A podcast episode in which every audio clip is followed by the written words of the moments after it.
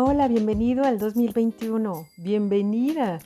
Todas sus voces son muy importantes y también las de nuestros invitados e invitadas. Yo te invito a dar clic todo el tiempo que tú quieras a este podcast específicamente dedicado a la gastronomía mexicana y principalmente a los destilados, fermentos y productos de agave en México y en el mundo. Muy bien, estoy muy contenta, estoy sana y yo espero que tú también estés cuidando y cuides a los demás. Bienvenidos a Agave Lessons 2021.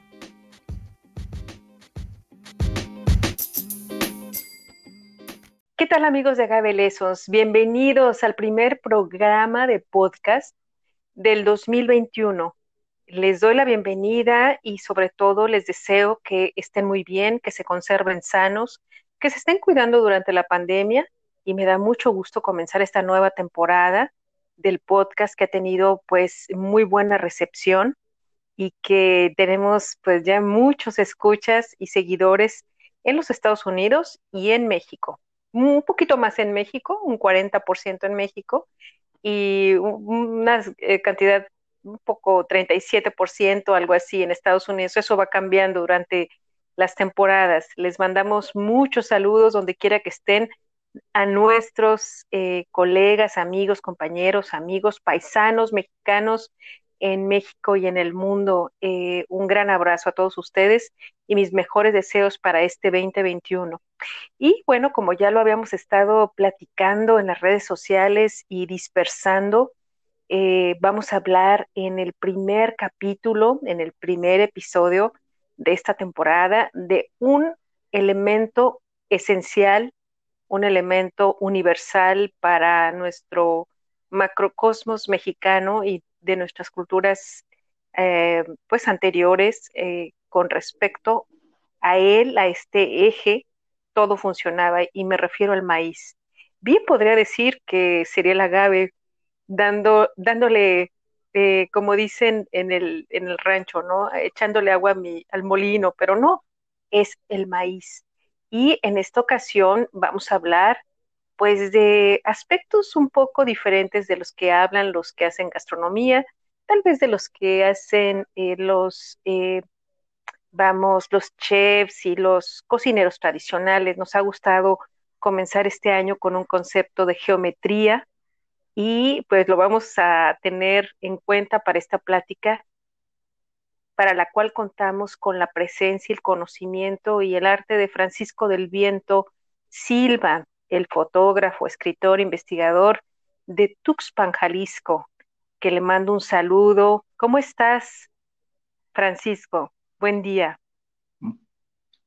Buen día, estoy muy bien, muy contento de saludarte y de saludar y de platicar sobre esto que has acabado de comentar. Y aquí en casa un poquito repasando un poco de, de esto que es la gastronomía. Algo muy importante en los mexicanos, creo que en todas, en las culturas en general, pero los mexicanos con el maíz, que si bien ya lo dijiste, ha sido y es muy importante y seguirá siendo, pienso yo, bastante importante. Y qué mejor que en casa, porque en la intimidad es donde se conservan también recetas. Claro que sí, Francisco. Y bueno, ¿por qué eh, queremos saber de esto que hemos mencionado en esta primera ocasión como el tetraedro de Tuxpan, porque habíamos platicado antes eh, Francisco y yo sobre pues cuatro elementos básicos, pero desde luego que hay más, que son los tamales, después las tortillas, las tostadas y los tacos.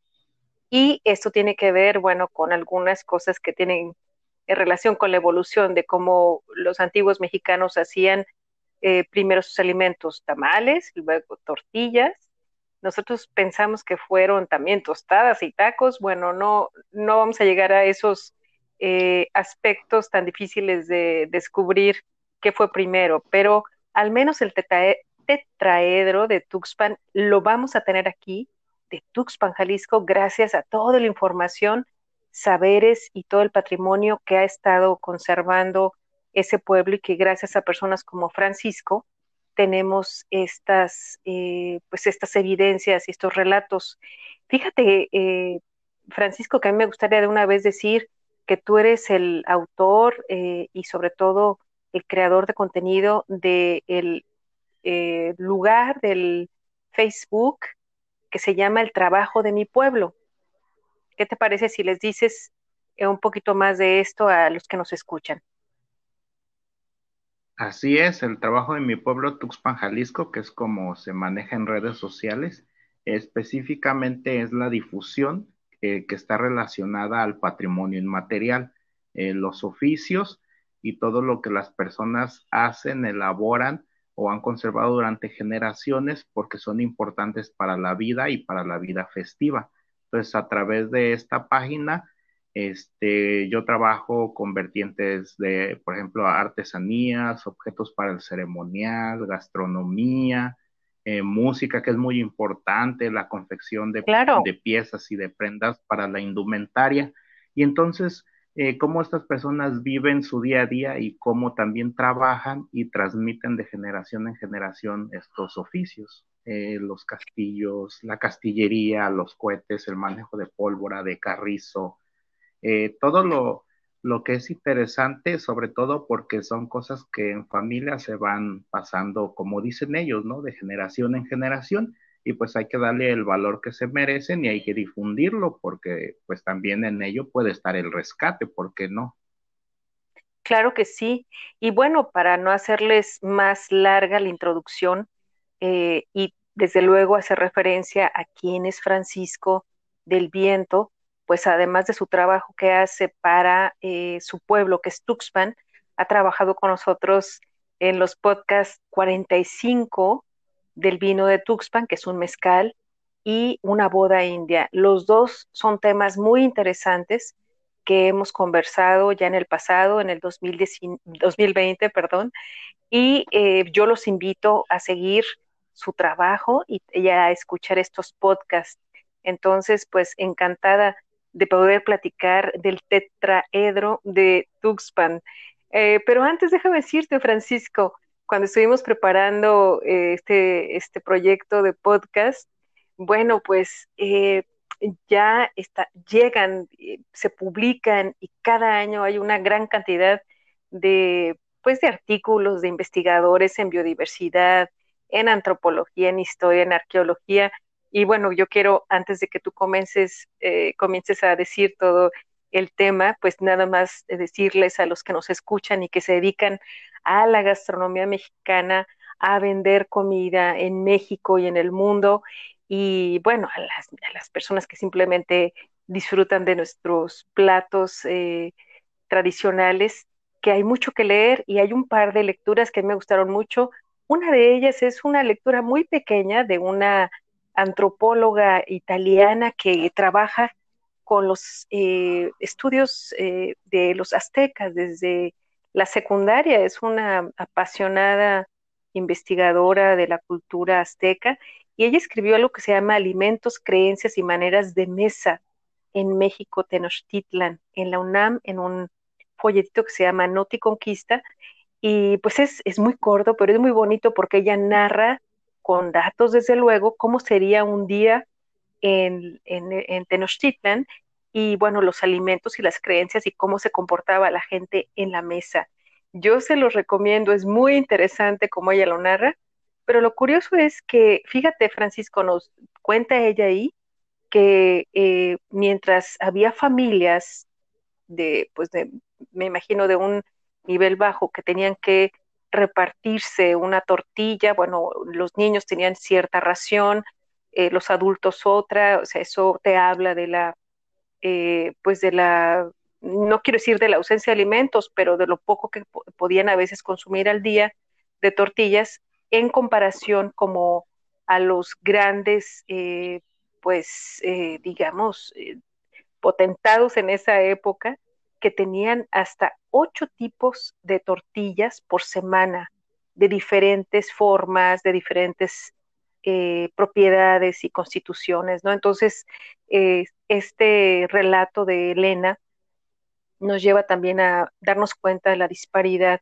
entre la clase baja y la clase alta Y por último, pues eh, está un libro buenísimo, es libre, de acceso libre, es eh, de biodiversidad del gobierno mexicano, eh, desde luego varios institutos trabajaron en ello, desde luego la Conavio, y este es un libro muy lindo que se llama Más allá de la milpa, y son testimonios de mujeres en Chiapas con una diversidad de conocimientos, este, te lo compartí, Francisco, hace tiempo, fotografías, recetas, testimonios, es fantástico y ahí eh, te das cuenta que una tostada no es lo mismo que, no es simplemente decir que es una tortilla dura, desde luego que no, hay toda una implicación de biodiversidad para lograr una tortilla, para lograr un taco o una tortilla y para lograr una masa de tamal o de atoles, ¿no? Entonces, eh, yo, yo la considero una obra del 2020 ejemplar, que está libre, que no cuesta nada. Y ahora sí, vamos a Tuxpan, que es tu tema de trabajo de todos los días, Francisco. Así que te dejo que nos hables de, de todos estos productos del maíz. Claro que sí, gracias. Y bien, como tú mencionabas, este, cuando se planteó esta cuestión de analizar el tamal, la tortilla y posteriormente la tostada y el taco, pues es algo muy importante para la cultura este, mexicana que a raíz de la, este, el uso, eh, la siembra, el consumo, el almacenaje del maíz, pues la gastronomía es una expresión de la cultura, es algo que está inherente a nuestra vida y así como en la vida cotidiana está en el día a día, pues cuando tú recapitulas y tú empiezas a clasificar qué come la gente, qué comía la gente y cómo ha variado, y ves que tal vez un poco se ha modificado, pues te das cuenta que es bastante extenso. Eh, solamente, por ejemplo, el tema de la tortilla y la tostada, ¿no? Que sí, este, e, e, es, muy importante cómo las personas han diversificado toda esta manera de, consumir el maíz una vez que está hecha la masa, que eso es algo muy particular cuando tú vas a tortear, pues antes tienes que tener tu maíz nixtamalizado ya quebrado o molido. Entonces, a partir de ahí se puede hacer una infinidad de cosas. ¿Qué te parece si te empiezo a platicar un poquito de lo que sería el tamal, así como lo mencionaste claro. En este orden? Claro, porque los antropólogos dicen que son los primeros, ¿verdad? Los tamales. Así es, e, el, el binomio este atole tamal que el atoli es esta cosita blanda, blanda, blanda aguadita, dicen por ahí, ¿no? Esta cosita que es como muy digerible. Y bueno, ese binomio está presente pues en casi toda nuestra cultura.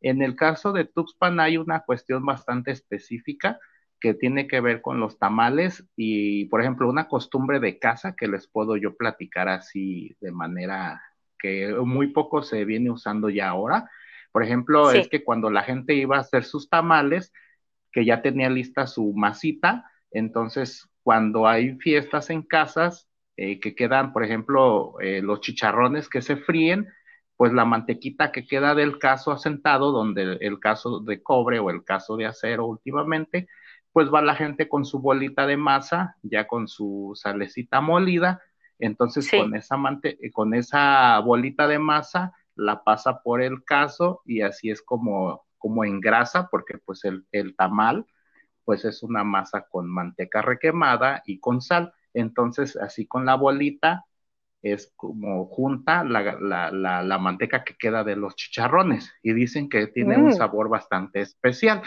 porque pues, después se puede adquirir la manteca y se requema, lo que le llaman requemar, que es cuando la ponen a calentar y una vez que empieza a sacar humo le agregan una tostada seca para ver si se fríe correctamente, se deja enfriar y a partir de ahí se empieza a trabajar la masa, lo que sería la masa.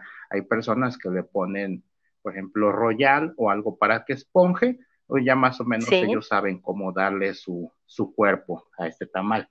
Y bueno, el binomio tamal atole es muy especial para los tuxpanenses, por ejemplo, en época de sembrina eh, porque hay las festividades de los pastores. Entonces, estos pastores, que no son otra cosa que representaciones teatrales de cuando caminan estas personas a conocer a Jesús, pues aquí se representan varios días de lo que es Navidad, Año Nuevo y Reyes. Entonces, esto se da en la noche y se alrededor de esta cocina festiva se ponen muchas personas a elaborar eh, canastas piscadoras prácticamente, o lo cuentan como por tinas. Entonces, eh, hacen mucho tamal, ponen su caso para ya cocinarlos, ponen una cama de olote y encima ponen ya el tamal y ya le ponen, los ponen a cocer en unos tenamastes. Los tenamastes son muy particulares en Tuxpan porque es esta forma de cocinar sobre el piso, esta manera rústica de poner tres piedras encima la olla, el caso o lo que se tenga y ahí el fuego. Entonces, así sobre el piso, la cocina nace ahí en la fiesta, donde se arriman los tenamastes y los utensilios y las personas con todos sus ingredientes para cocinar. Entonces, esto se da porque se reúnen muchas familias. Bueno, en, estos, en esta temporada que pasó, pues no sucedió eso, pero habitualmente así se reúne mucha gente alrededor de la cocina porque es para alimentar a gran cantidad de personas. En Tuxpan hay un tamal que en su variante de Michoacán, eh, nosotros, para nosotros es el tamal así, así, sin ponerle nada de nombre. Pero, por ejemplo, por la palabra carne que eh, en náhuatl es nacal, en Michoacán lo conocen como el nacatamal. Entonces, para nosotros el tamal normal es el que va en hojita de maíz y que en medio lleva su carnita con un chilito, se envuelve y el tamal normal es el que lleva dos amarrados, que aquí se le nombra fajero. El fajero no es otra cosa que de las hojas más pequeñas, donde no puede hacerse un tamal de la hoja del maíz, obviamente seca y remojada, pues se hacen hebras y esas hebras son los fajeros. Entonces con esos fajeros se ata a los extremos el tamal. Por ejemplo, si hay un tamal que se haga de rajas o de picadillo, se le pone un fajero en medio y así lo distinguen. Entonces el de carne va a ser el que tiene dos amarrados. El de picadillo o el de rajas es el que lleva uno en medio. Por ejemplo, el tamal de bola, que en otros lugares lo llaman tamal, este, creo que le llaman tamal eh, blanco, algo así pero por ejemplo el tamal de bola de nosotros es nada más la bolita de masa adentro de, su hojita y lleva un solo atado. Entonces ese se distingue perfectamente.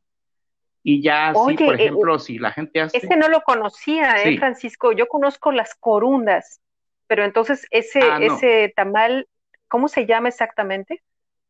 Eh, nosotros le decimos tamal de bola, porque es simplemente una bolita y no lleva ni carne ni chile y se ata solamente por un extremo. Entonces e, es muy particular ver el tamal porque es como de la mitad de tamaño de un tamal normal.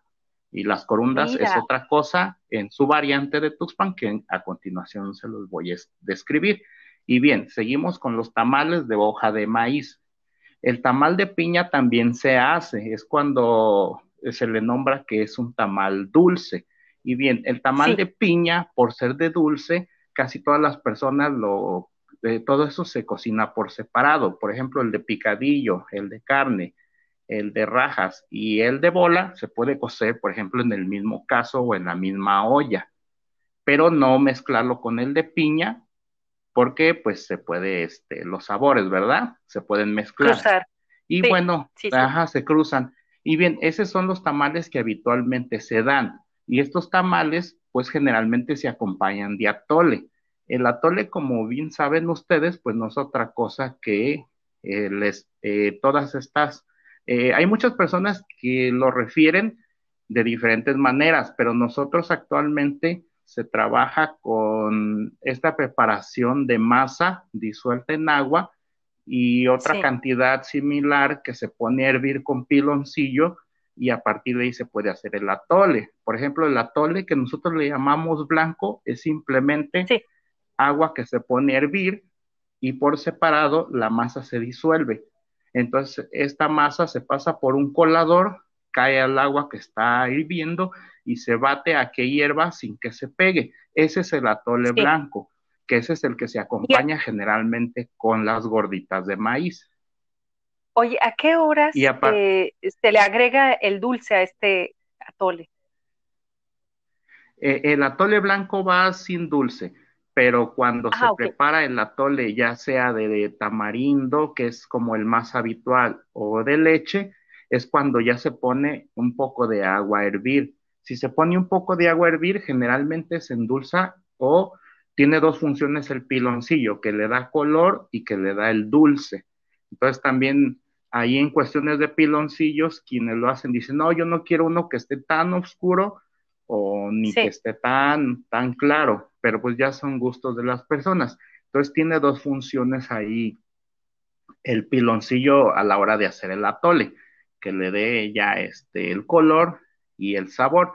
Y ya cuando la gente prepara de alguna fruta, pues aquí no es como tan habitual, simplemente es el tamarindo, que es la, esta vaina que se, eh, se limpia, se pela, se remoja y después se machuca.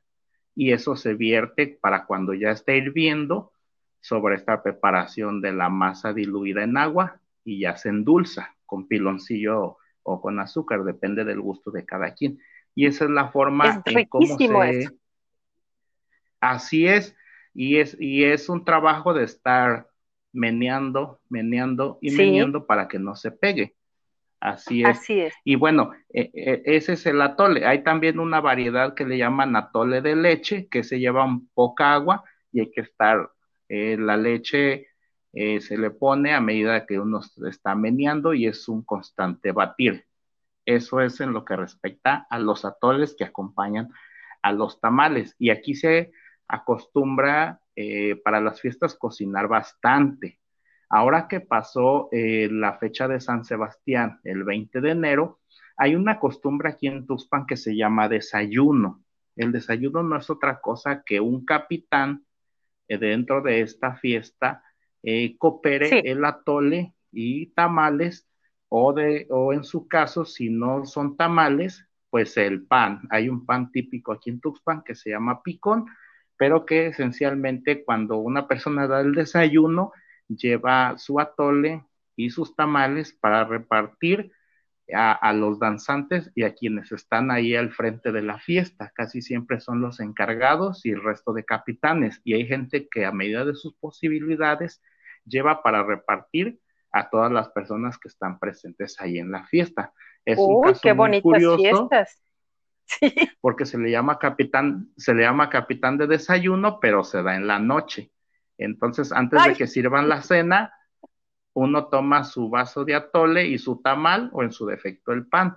Pero es algo muy curioso porque según se dice que anteriormente ese desayuno se llevaba para que al día siguiente, que ya no había fiesta, quienes lo organizaron tuvieran algo con que empezar el día y a raíz de que se empieza a repartirse, así es, pensando en el día siguiente de quienes hicieron la fiesta. Y bueno, eh, esa es una parte de, tamales que tiene que ver con lo que es lo más que se consume aquí en Tuxpan. Eh, otra pregunta que me decías que de la corunda, eh, lo que en Michoacán se le llama la corunda o la corunda de frijol, en, en, Tuxpan se conoce como tamal de ceniza. El tamal de ceniza de acuerdo a la señora Baudelia Ramos, se le quedó el nombre así porque antes la masa para hacer este tamal se le ponía ceniza de leña de tepame. Se quemaba un leño de tepame, el tepame es un árbol, y esa ceniza decía ella que se ponía a la masa porque era lo que le hacía que estuviera esponjado. En Tuxpan los tamales y la cocina en general, la gente tiene cierta delicadeza entonces, por ejemplo, un tamal duro la gente no lo va a comer. Tienen que ser suaves, tienen que ser esponjosos. Entonces, el tamal de ceniza de Tuxpan es el que es la masa con, eh, eh, va este forrado en la hoja de la milpa. Y no es otra cosa que una preparación que también ha variado un poco, pero que usualmente es el frijol, que una vez que está cocido se enfría, se muele y se le agrega chile de tomate o tomatito con chile de árbol molido. Entonces esa mezcla del frijol con el chile de tomate se le pone en medio y ya se envuelve.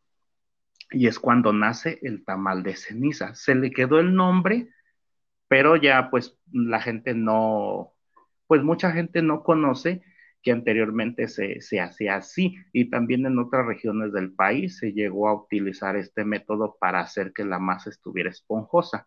Y los tamales en Tuxpan también no son muy grandes, son eh, más o menos lo que es como eh, un puño de una mano cerrada y generalmente pues te comes como dos. Entonces, ese es nuestro, el tamal de ceniza de nosotros es lo que en la región de Michoacán le llaman este, la corunda, que pues allá ya se hacen de carne y de diferentes rellenos y que son un poco más grandes, ¿no? Pues porque comercialmente, pues cuando uno los compra, pues ya los venden hasta en un, así como de unicel, pues para, por una cuestión práctica. Y bien, seguimos con otros tipos de tamales. Sí. Sí, ese, por ejemplo, este del tamal de pinole que yo jamás había oído, ¿eh? que me comentaste también.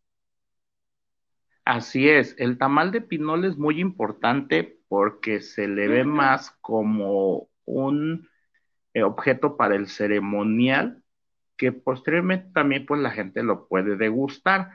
El, el tamal de pinole aparece por el tiempo de carnaval. Hay una señora que se llama Francisca Guizar, que ella es una persona ya mayor y que yo he tenido oportunidad de conversar con ella y dice, es que como ya pasó la temporada de la cosecha del maíz, entonces hay abundancia, hay mucho maíz. Entonces, ¿qué se hace con el maíz? Y pues es cierto, es una, es una cuestión lógica, que tú buscas maneras de hacer algo con ese producto o de inventar algo nuevo. Bueno, aunque el pinole no es como un invento eh, nuevo porque se utiliza en muchas partes y esencialmente pues es maíz tostado, molido y azucarado con un poco de canela o dependiendo de las recetas, es como varía, pues el pinole aquí en Tuxpan se le ve mucho para el tiempo de carnaval, que en la fiesta de los tuxpaneses vendría siendo en los finales o las conclusiones de los periodos festivos desde esta fecha en que estamos ahorita hasta el 2 de febrero, que es cuando se hace la Virgen de la Candelaria, la fiesta que es una costumbre bastante extendida, presentar al niño y la Virgen con una candela al templo, como marca los 40 días después del nacimiento. Y bien, ¿qué es el tamal de pinole?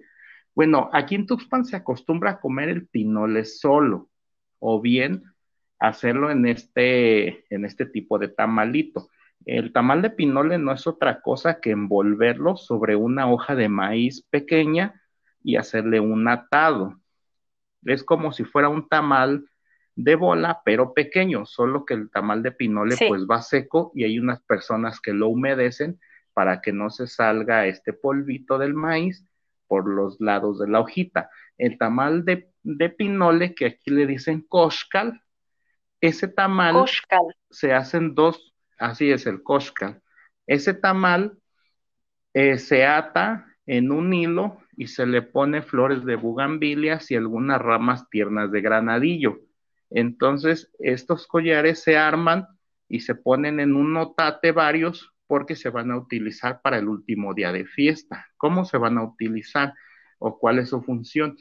Cuando se entrega un compromiso o finaliza, quienes lo hicieron este, le entregan a, los dueños de o custodios de imágenes religiosas. Estamos hablando que termina la fiesta de San Sebastián y la Candelaria.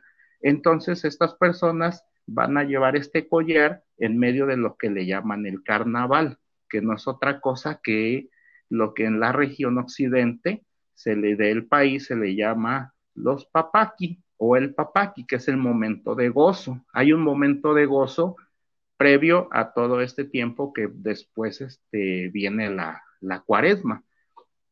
Entonces, en toda esta ceremonia se intercambia pan, se da de beber vino.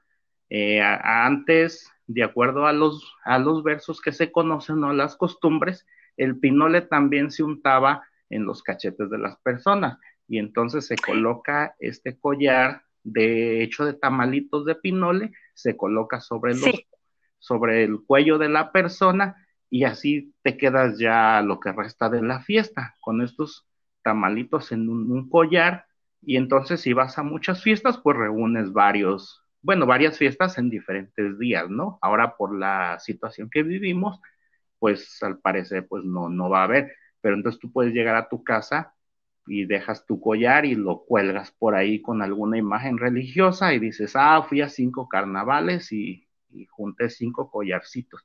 Y ya después los puedes este, desbaratar los tamalitos y pues tienes tu, tu dulce para estar comiendo tu pinole. Oye, entonces sí se pueden comer y es como un alimento eh, de ritual que vivió un ritual y que está ahí eh, pues un poco sacralizado, ¿no? Y, ya después de todos modos lo puedes comer en cualquier momento. Así es, sí se puede comer. Incluso ese pinole pues se hace un día antes para con toda la calma, el día siguiente en la mañana es cuando se, se hace este tamalito y se arma con calma y ya por la tarde se hace este carnaval, pero sí, sí se puede comer. Incluso las personas que humedecen el pinole con un poco de piloncillo disuelto, pues el pinole se torna un poco ya más como un dulce, como si fuera un ponte duro, que es también un dulce hecho a base de pinole, pero queda, este, pues como su nombre lo dice, y te da dificultad de, de morderlo, pero generalmente siempre es el, el tamalito de pinole dentro de este collar. Y así es como se, se hace y se utiliza como con un fin ceremonial o con un fin de, de utilizarlo como un, pues sí, como un objeto ceremonial y también pues como posteriormente como un alimento. Claro. Oye, qué interesante. Esto no lo conocía, ¿eh? Todos los demás los conocía, pero este no. ¿Y tenemos algún otro tamal? Porque el tetraedro tiene todavía tacos y tostadas y también ahí hay un, una riqueza, ¿no? Adelante. Sí, el tamal que es muy conocido por la temporada cuando empieza a ver el lote, que es como en septiembre o poco antes, eh, de, bueno, yéndonos a los tiempos de una siembra de temporal. El tamal de lote también es muy popular. El tamal de lote, pues no es otra cosa que cuando se rebana el grano, de, dicen, ah, se me están pasando unos elotitos, están sazones, y lo presiona la gente con la uña, dice, no, este ya no está para cocerse, está para asarse o como para tamal. Entonces se rebana y se muele, eh, se muele simplemente y hay quien le puede, le gusta a muchas personas ponerle un poquito de sal o en su defecto, caso contrario, ponerle un poquito de azúcar ya últimamente, pues hay personas que las recetas las han perfeccionado porque gusta de que sepa un tantito como, ah, un poquito con leche, si queda muy, a la masa muy reseca, que no suelte tanto jugo el grano, pues le ponen un poquito de leche, que un poquito de mantequilla, un poquito de canela, un poquito de azúcar, pero esencialmente pues es la masa del grano recién rebanado o que se puede llevar al molino o que bien en un caso práctico pues es hacerlo en su licuadora porque también funciona molerlo en licuadora junto con la canela.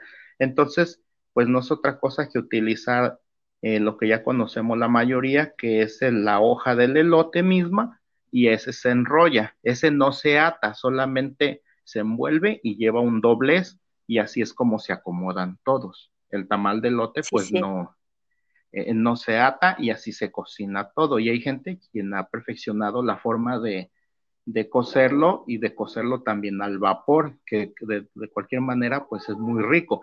Y hay que tener cuidado con que no se pegue un elote al asiento de nuestra olla, porque una vez que se huele, eh, aunque el, el, tamal no sepa, pero con el olor del quemado, pues ya la gente no, pues no lo quiere. No lo Eso es algo que, ajá, porque ya se, huele a quemado. Y en general, eso es lo que te podría platicar de los tamales, que algo ahorita que toqué eh, para pasar ya a los siguientes este, elementos, algo que, que yo he analizado mucho en la gastronomía de aquí de Tuxpan, cuando se habla a veces de cocina de humo, que se dice que el humo también es un ingrediente, en el caso de Tuxpan es muy particular, porque por ejemplo una cocina que sepa humo, una, un alimento, perdón, que se cocine y que se huela humo, es una comida que nos sirvió. Mucho de la fiesta aquí en Tuxpan se evalúa por la calidad de, cómo está hecha la comida, o que sepa mucho a masa o que se hume. que, la comida sepa humo, eh, no es bien visto aquí en la gastronomía. Puede que tu fiesta ya no es buena calidad. pero, si la comida falló en ese aspecto, si sabe a humo, pues la gente ya no la consume igual, porque pues sí se impregna el olor, ¿verdad? Pero tiene que ver también con esta cuestión de la leña, que para es propiamente pues para cocinar. Claro. Ay, Francisco, es todo un eh, capítulo ese de los tamales. Muchas gracias. Estoy recibiendo muchas noticias buenas y sobre todo comentarios importantes para comenzar con el 2021. ¿Tú estás listo y lista? ¿Continuamos? Bueno, estamos puestos para comenzar 2021 con información relevante e importante del mundo del agave. Ya sabes, solamente un clic, gratis y plural.